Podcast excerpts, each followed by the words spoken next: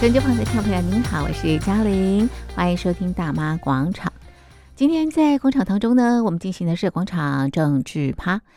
首先呢，我们关心的是啊，拜登跟习近平在旧金山的 IPAC 会面了。那么呃，这对未来美中的关系会带来什么样的影响？那另外啊，这个拜登也警告中共哦，不要介入台湾的选举，为什么呢？好，那么再来呢，关心的是季新吉在十一月二十九号的时候呢，他过世了。那么他是高寿一百岁啊。习近平啊、呃、吊唁的时候呢，也提到季新吉是中国的好朋友。那季新吉真的是中国的好朋友吗？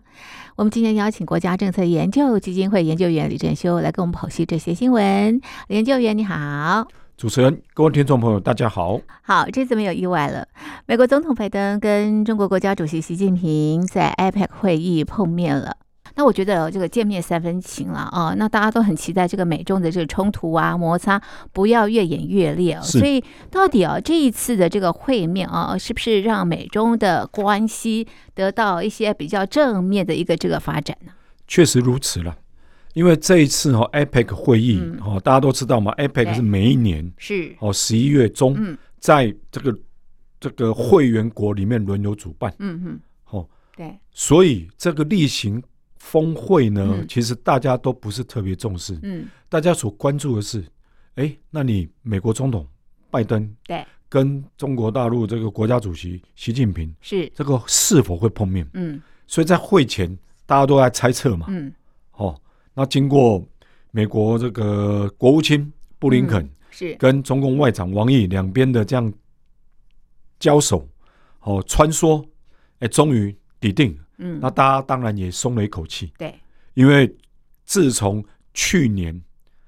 两人在巴厘岛，嗯印尼的巴厘岛的峰会也一样哦，APEC 峰会、嗯碰完面之后，嗯整整一年，嗯。两个人从没有再碰过面。之前本来要碰面了，就对发生了这个气球事件，对不对？对然后这一年来也有很多的波折，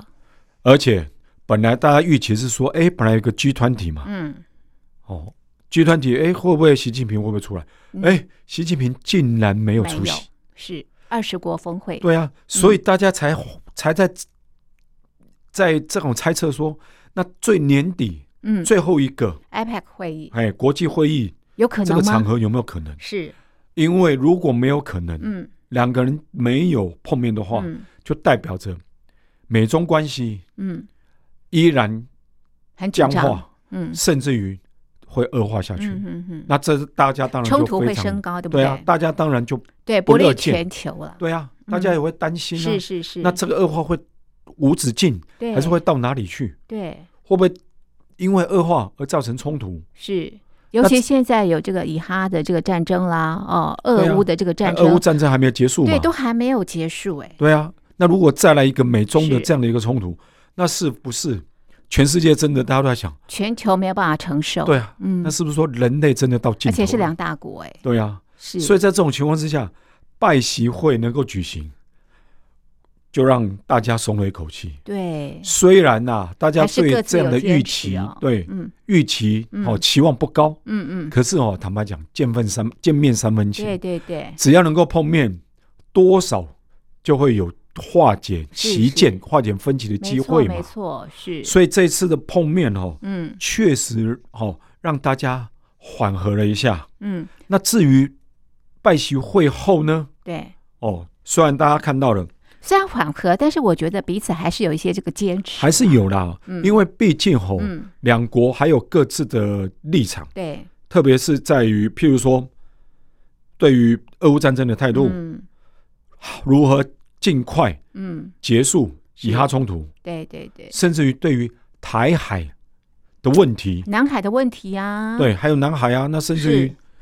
钓鱼台是哦、东海等等，那这些都是双方在角力的嘛。那当然，美国有他的坚持，那当然北京也有自己的的立场，这我们都能够理解。嗯，只是大家都希望说，在坚持的同时，是否能够寻求到一个共通，嗯，点，嗯，然后来重建嗯哦，美中之间的这个沟通桥梁。嗯因为你有沟通，就不太容易嗯，产生误解、误判，甚至于意外嘛。嗯嗯哦，这个是大家希期望的，嗯，也是大家希望达到。所以大家有看到啦，拜登有说嘛，哦，美中应该负责任的管理竞争，嗯然后防止哦恶化成为冲突，而对抗呢或新冷战嗯，不符合两国利益，对也不符合全球利是。益是，嗯然后拜登也特别重申了嘛，嗯他说呢，美国有长期以来的一个中国政策，所以美国不会改变。嗯美国对台海的的要求基本嗯上就是任何一方，也就是他指的当然就是指中国大陆或是台湾，对，任何一方都不嗯能意图要改变现状。是是，嗯然后呢，美国反对中共一再以武力胁迫台湾，嗯所以他认为两岸的问题嗯必须用和平方式解决。嗯是，哦，这是拜登跟习近平所讲，这嗯当然这是美国长年以来的一个立场啦。嗯是是然后习近平当然也不甘示 弱，他一定会表达是他的一个他自己讲的重大关切，是，所以他特别提到喽，台湾是攸关美中啊中美关系最重要嗯也是最敏感的问题，嗯处理不好可能会引起嗯两国的冲突。嗯嗯甚至于危害世界和平嗯。嗯嗯嗯不过，习近平也当然也向拜登示好嘛，嗯他特别讲呢，他就说啊，地球这么大，嗯当然容得下中国大陆跟是美国同时存在嘛。是换句话说，他希望拜登嗯能够接受中国大陆嗯成为一个跟美国平起嗯平坐的一个大国。嗯嗯嗯好是然后其次呢，他也向拜登说了。嗯中国呢，哦，中共没有想和美国争霸嗯的意图，嗯也没有哦想要取代美国成为世界第一霸权的这样的盘算，嗯所以他希望美国不要继续有打压、遏制中国嗯。兴起、遏制中国崛起的这样的计划。是，我想这个习近平啊，这个递出橄榄枝的这个背后，其实啊，这个呃中国的内部的经济啦、社会问题其实是相当多的，确实所以不得不啦。然后呢，这这一次的这个拜习会面啊，那么拜登也提到啊，这个中共啊不要介入台湾的选举。那我们看到前段时间中华民国的陆委会哦、也提到，在台湾即将举行总统大选之际，再次呼吁啊，中国大陆呢必须认知两岸体制的不同，口说尊重台湾的制度，就必须说到做到，两岸确关实系啊才能够维持稳定啊。没有好错我要请教李研究员啊，为什么拜登啊再一次的这个警告中共不要介入台湾的选举？那么中共呢又是怎么样介入台湾的选举的？我必须讲哦，这一次拜登会这么公公开的，挑得很明哎、哎，说明了。嗯嗯哦，希望中共不要介入台湾，哦，他介入中华民国的总统大选。嗯，各位听众，是这是有史以来美国总统第一次嗯在公开场合向中共领导人说这样的话。嗯，过往从来没有，嗯所以可见得美国发现中共介入台湾内部事务嗯。越来越明显。对，这个中华民国啊在明年一月，对不对啊？对，要举行啊这个总统的选举以及是立法委员的选举。是，所以在这种情况之下，美国特别是嗯拜登。嗯才会这么直接的跟习近平说。嗯嗯，是否则的话，以前这种比较，就是说他们认为不是高阶层、嗯哦，涉及高阶层那个两岸关系、那个要不两岸关系或是美中关系的这样事务，嗯对对对基本上美国总统是不会提的。是是通常是由他们的，譬如说嗯国务卿也好，甚至于是他们亚太驻卿、嗯，向中共的反应官员反映而已。所以不会层级不会拉那么的高，拉到对这个总统啊，所以而可且在见公得开的场合。，对，所以可见得这一次，美国应该有十足的证据嗯认为，你中共基本上就是想要来干预嗯台哼，湾介人入民，台湾的选举。对，特别是想可能要用威逼利诱的手段来恐吓台湾的选民。是是是，哦这种情况之下，其实所有台湾选民不管蓝绿，嗯不管有没有政治色彩的嗯嗯，选民、政治偏好的选民、嗯都不可能接受的。是哎，那到底有这个中共怎么样介入台湾的选举啊？哇，我们必须讲啊，中共对台的干预对台湾事务，骂总统候选人算不算？ 这一个哦很好玩呐、是是是，因为以前哦，嗯他们会尽量对利用所谓的软软，应该说软性嗯嗯嗯，低调的方式来做，就搭配他们的统战嗯，对台统战。怎么说呢？哎，可能第一个，他们可能会常常会用一些经济利用，是或是邀访，然后或是社会上的一般的民间交流嗯哦，邀请很多嘛台嗯嗯湾方面对的民间团体对，哦，甚至于基层的官员。我们所谓基层官员指的，基本上是这个里长，里是台湾最嗯基层的对这个地方单位，是是，所以他们可能会要求里长嗯哦到中国大陆去参访，嗯然后去宣传，嗯然后希望他们这些人成为他们为中国大陆宣传、嗯为中共宣传的这样的一个种子。嗯，好、那说说好话对，这样子。是坦白讲啦，如果说中共是希望促进两岸的一个和平嗯交流的话，坦白讲是大家都乐见，因为对大家觉得说，哎，平等往来，是哦，不带有任何的政治色彩没。错，交流的一环嘛，那这样交流的话，是让两哦两彼岸此互相的的认识，对两岸人民了解彼此的了解差彼此异，嘛，而且这样的了解就能够容易的嗯建立起互信，嗯，那双方的旗舰也比较容易化缓和。解，嗯哦，可是如果说中共想利用这是有种意方式，嗯图的，对有这种政治目的的、哦意图的是来介入的话，我相信嗯没有一个人台湾人民、嗯没有一个政党可以接受了。嗯哼，那嗯中共怎么介入？坦白讲，方方面面，相当的多哦经济面、哦，是军事面、嗯社会面。嗯嗯，那怎么说经济面？大家可能没有注意到，中共在这个七月间的时候，嗯哦，就说要对台湾进行贸易壁垒调查。嗯嗯什么叫调查？因为他们认为说两岸的这个经贸哦是不对等、不平等。哦，他们认为台湾常年占有了这个大陆的好处，所以他们要调查。嗯然后今年到十月多的时候，哎，本来啦，第一阶段是到十月中嗯告一段落，第二阶段呢是在明年一月十二号结束。哎，碰巧了，一月十三是台湾要投票日子，是哎，他们选的日子真好。嗯嗯所以在这种情况之下，大家当然想到了，你中共就是意图用嗯经济嗯手段来干预台湾的选举嘛，逼迫台湾人民的选择嘛。嗯那军事面大家更不用讲喽嗯，啊是扰台嘛老台嘛，是这个不管是军演啦、嗯飞弹发射啦，哦，甚至于是航母嗯航绕经台湾是周边水域等等，嗯那这太多了。是尤其这几年来对从不间断，嗯那这种情况之下，坦白讲啦，台湾人民多少当然会担忧嗯哦两岸的这个冲突，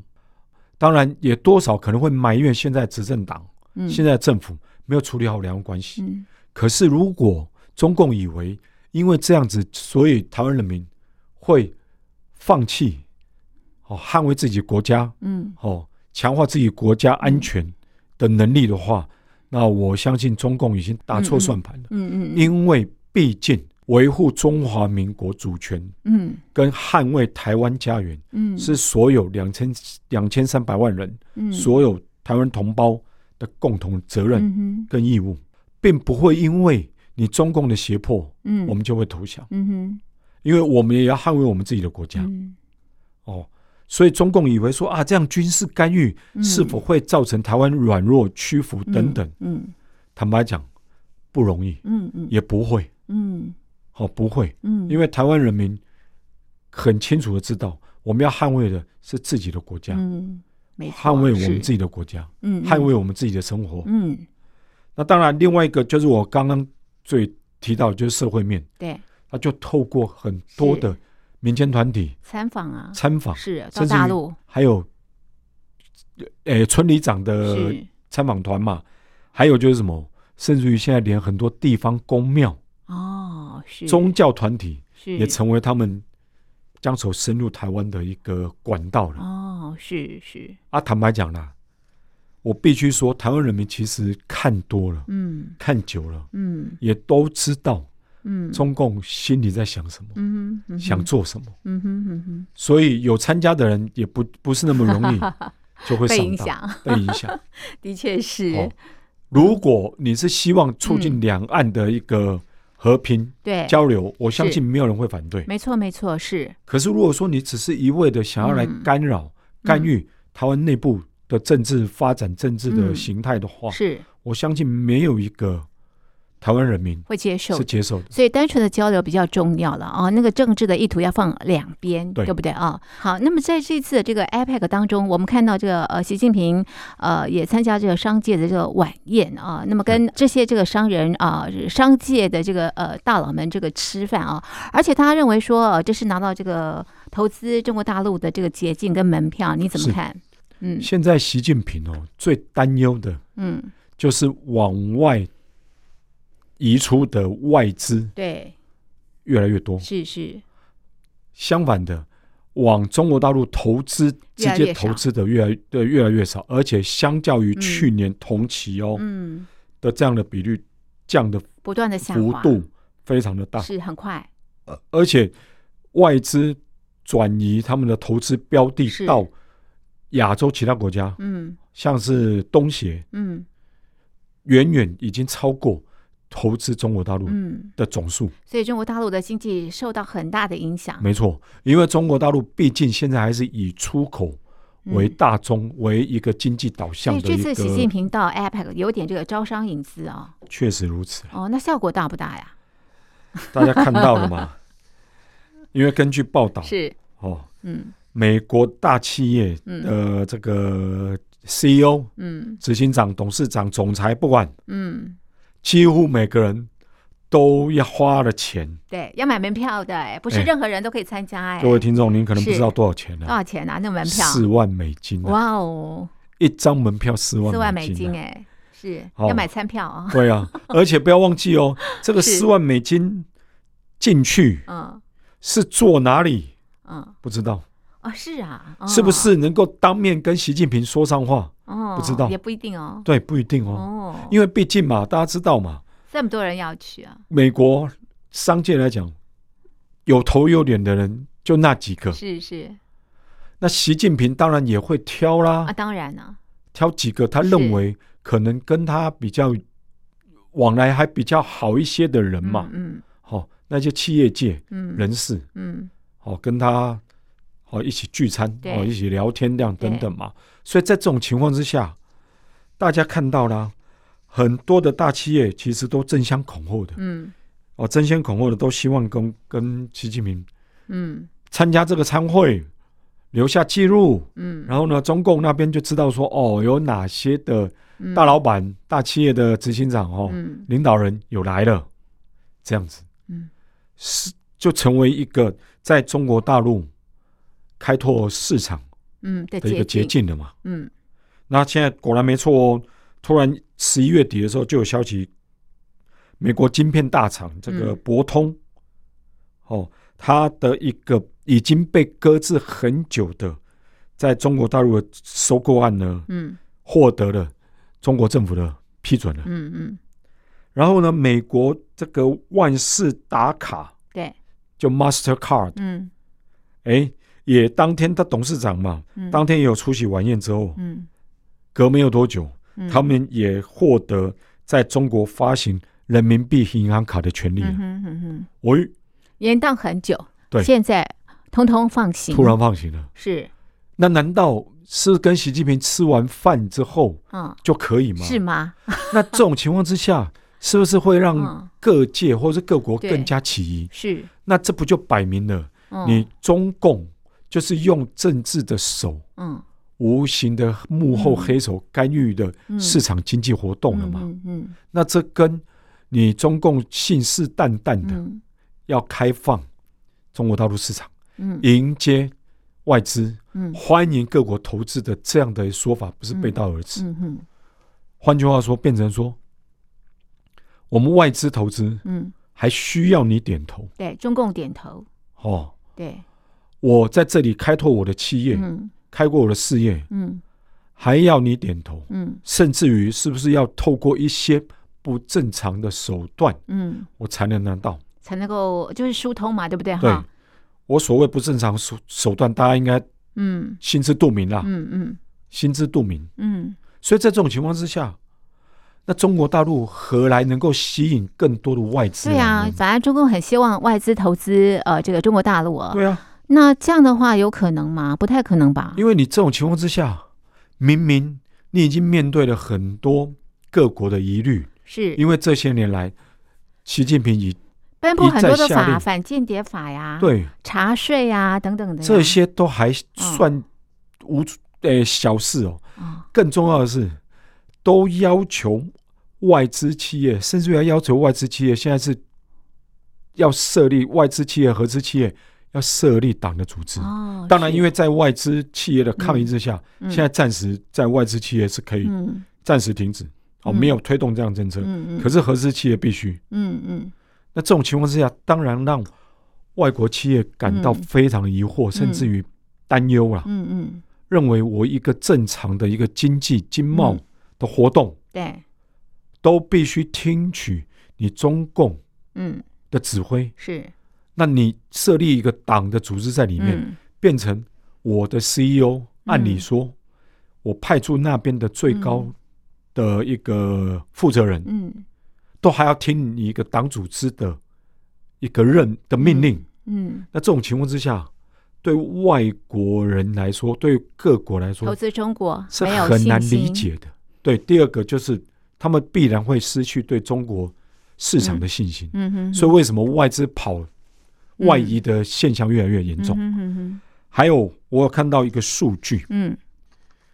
不止外资往外移，谁也往外移了，现在连中国大陆的富豪啊也用脚投票了。哦，也往外移了，根据统计，《纽约时报》报道，哈，是今年每月，他说特别有估计的，今年每月有五百亿美元嗯的资金流出中国大陆，嗯主要是来自于哪里？中国的家庭啊，跟是私人企业。是家庭大家都知道是谁，就那些有钱人嘛。是是私人企业是什么？私人企业可能都会用一些所谓对外投资的名义，赶快把钱转出去。哦是为什么？万一我的企业在中国大陆因为政治因素，因为什么因素被干扰对而无法被调继续的时查候，是是至少我可能很多的本嗯已经在国外，可以继续正常运作。是那这种情况之下，习近平或是中国共产党这个领导人要了解，嗯那为什么每年每这个今年有这么多的嗯这个富豪要把钱搬到海外？嗯是是为什么？如果他们对自己国内的经济发展有信心，对，或会者环对自境己有信国内心内需市场有信心，嗯嗯对国内的经济发展前景看好的话，不是更应该把钱放在这里、嗯砸在这里投资吗？嗯嗯。怎么会一直往外跑呢？嗯，而这是习近平最不乐见的。对啊，那谁造成这样的境况？其那实这就就是是好玩啊整个中共的政策。对啊，因为嗯大家为什么很担忧习近平嗯在越在位越久，嗯，中国大陆的经济前景越不乐观？嗯为什么大家会有这种的嗯一个很悲观的预测呢嗯，？是因为习近平并不遵守市场嗯经济市场的规则，嗯而一直要用计划经济的手段。嗯，简单的讲，各位听众已经朋友没啊应有该改很革了开解，放了。对计划经济，是当然就是说一切由中央嗯嗯，对，来管制。是那这种情况之下，嗯过去什么改革开放后的嗯大鸣大放，或是嗯改革开放后那种百花齐鸣的是情现象是，已经不复返。嗯更麻烦的是，很多的企业因为怕得罪了上级，嗯得罪了长官，嗯那干脆做很保守的规划，嗯甚至于投资。嗯我有在投资，嗯我有在聘请员工，可是嗯要我对投入更多的钱什么的，嗯，可能他们不愿意。为什么？可能他们对前景也嗯感到悲观呢、非常的堪忧哦。对啊，是，所以这种情况之下，代表着人民对你中国共产党，甚至于包括习近平在内的领导者，嗯。完全没有信心。真的不用说太多，从这个老百姓或者是外资的这个行动当中，就可以得到这个答案了、哦。对啊，，尤其很多现在有钱人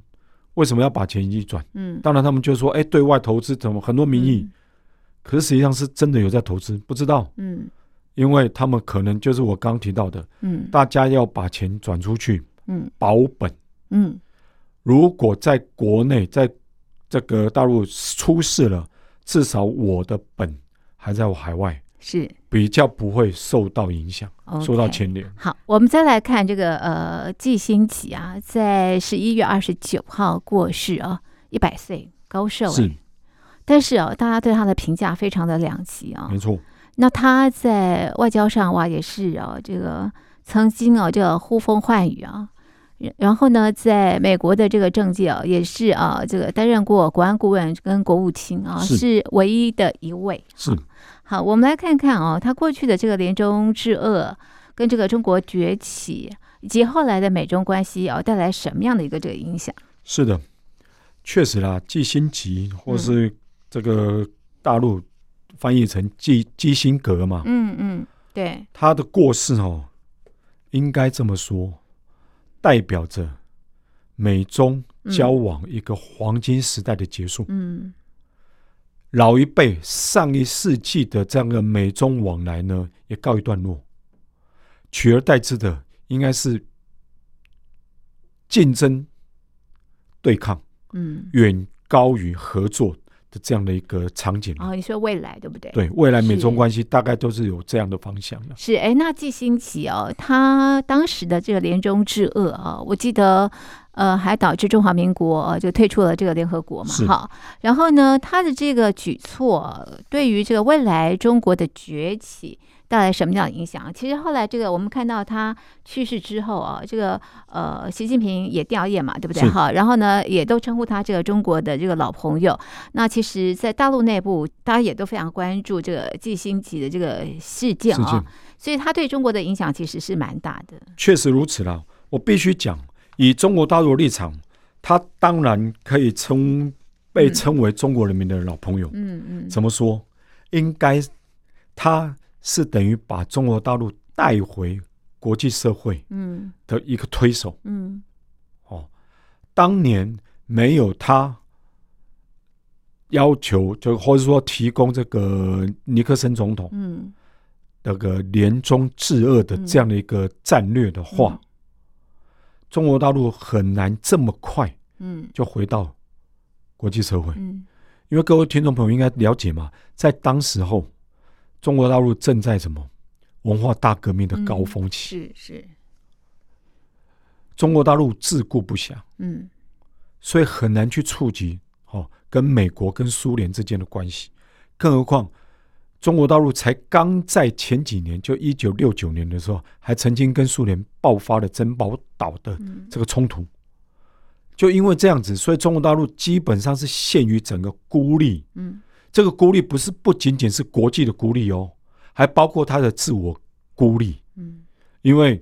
当时在毛泽东的这个非人道或是权威霸专制的这样的统治之下呢，中国大陆基本上反复的进行内内部的这个政治斗争，嗯，死伤了数千万人没民。错，是大家都知道嘛，甚至于很多高官、很多将领，彭德怀、都被斗争刘了少奇都被斗争，甚至于是关押到死。是所以这种情况之下，中国大陆基本上是处于一个国际孤立的一种情况，只是刚好碰巧在那个当下呢，美国跟苏联的美竞苏的争对抗，，对抗嗯也，达到了高峰。是是，可是因为美国他知道，他没办法在军事上跟跟苏联哦抗衡，所以在这个时候呢，他希望寻找另外一个帮手嘛。嗯尤其是在亚洲方面，因为当时亚洲呢，因为越战因素，所以整个这个共产主义对亚洲国家的这个侵略，哦，或是赤化嗯也越来越严重。嗯嗯所以在这个对当下，他们就很担心说，嗯如果中国大陆也倒向了苏联的话，嗯，那美国在东亚地区、嗯在亚洲地区的整个民主岛链嗯就是可能会崩解是、瓦解。对所以这也是为什么在嗯这样的一些背景之下，嗯基辛奇才向尼克森提出了嗯联中制俄嗯，的这样的一个战略。就因为有这样子，所以我我们可以讲啊到了了、中国当对时，当时中国大陆，他等于传递跟中国大陆说，嗯哎、他们愿意嗯跟中国大陆和解这样的讯号的时候，毛泽东刚好就犹如溺将溺水的人嘛，抓住一根坟墓了，哎、嗯浮浮木了，浮木是是，所以他刚好也顺势的哦接受了这个尼克森的提议，提议，所以才然后有后续的发展。对，是，所以习近平或者说历任的领导人称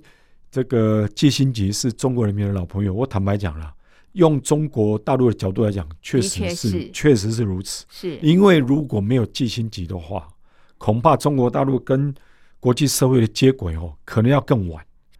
啊，至于这样的发展是不是中国大陆所预期的，也很难讲。真的真的。不过这个季星级也常常往这个中国大陆跑了啊，哦像今年的七月嘛，他七月也跟这个习近平碰面，而且对呃，中国大陆的这个领导人其实都跟他见过面嘛。哈对，然后呢，我们都说这个呃，中国认为这个季星级是呃这个呃中国的这个好朋好朋友其实很多的这个呃专家学者提到啊，季星级其实只重视这个呃强权的这个利益。我必须跟各位朋友提醒一下哦，嗯基辛格啊，因为他毕竟他的成长背景是嗯纳他是粹、犹犹太嘛，犹太对人，对对，因为当时他出生在德国，是是，那当时大家都知道嘛，这个希特勒上来之后，嗯嗯慢慢的掌控了整个德国，嗯他的纳粹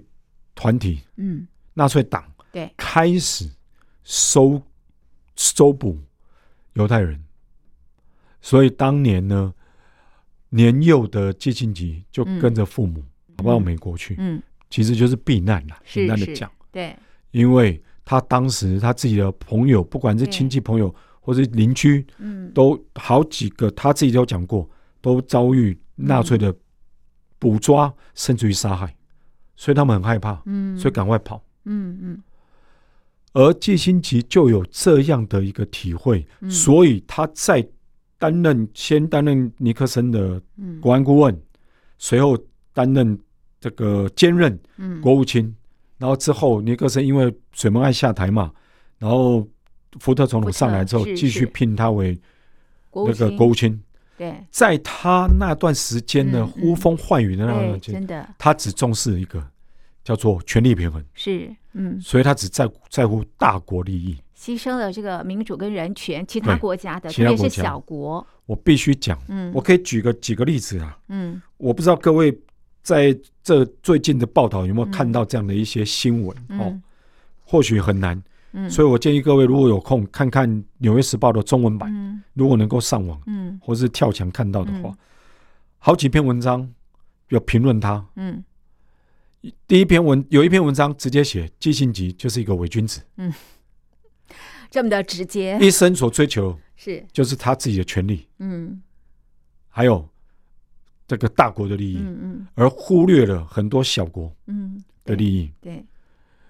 阿根廷、智利对他的评语更是不堪。嗯，智利的外长很不客气的跟他他讲，基辛格这种人不值得评。嗯怎么说？因为当年基辛格背后怂恿了这个嗯美国这个中情局嗯等等，推翻了当年这个智利的民选总统、嗯民选政府，嗯然后扶植的这个军事独裁者上台。嗯然后当时朱朱亚哲到后来杀害了很多的自无辜的自自立百姓，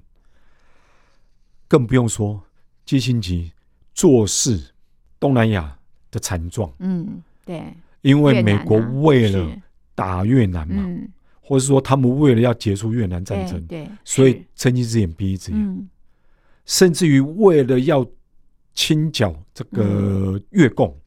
基辛吉甚至于下令，而且纵容美军轰炸越南旁边的邻国、嗯辽国跟柬埔寨。嗯，没错，是奥巴马在二零一六年，嗯哦，他接受采访，二零一六年是刚刚奥巴马准备嗯要下卸任的时候，是，他接受采访，他说了哦，嗯他说啊，我们在嗯柬埔寨和辽国嗯投下的炸弹，嗯嗯比美国在欧洲嗯嗯参与二战时候的嗯嗯炮火还要多。嗯，各位想想看哦，美国欧战基本上打了四年，对，而柬埔寨跟辽国嗯并没有直接参与越战嘛，是，他们遭受美国的炮火嗯竟然远比二战期间还多，所以可见得当时基辛吉是如何对待这些弱小国家的。嗯真的是，他只跟下面的人说一句话，就一片炸了，嗯不管下面有没有平民百姓对，嗯连当时哦美国驻这两个国家的领事馆都警告说，你这样的轰炸只会造成很多平民伤亡。嗯西基基辛吉都置之不理，嗯所以在这种情况之下，你怎么可能基辛吉过世会获得这些国家人民的嗯好感呢？当然不太可能。哎，他还拿到诺贝尔和平奖，，对啊，当时这也算是一个讽刺跟是笑话了，是，因为当时他急于结束战事对嘛，对所以他漠视对越共是，会把南越嗯，整个侵略包围，甚至于把它并吞的这样的一嗯个事实、对，哦，也等于放弃了南越政府了，嗯嗯是，啊在当时，对，所以这样情况之下还获得诺贝尔奖，只因为越共说好，反正我们同意了，可以不打了，嗯就因为这样而已，嗯就获得诺贝尔奖。所以这这其实是对一个诺贝尔奖的一个和平奖的一个嗯。一个，我们必须说一个羞辱啦。的确，好，这就是为什么啊，这个季星杰他过世之后哦，那么呃，各方对他的评价不一，毁誉参半的原是因。好，这是今天在节目当中呢，我们就最近发生的新闻啊，进行相关的剖析。我们的讨论就进行到这里，非常谢谢听众朋友的收听，也谢谢研究员的分析，谢谢您，谢谢主持人，谢谢各位听众朋友。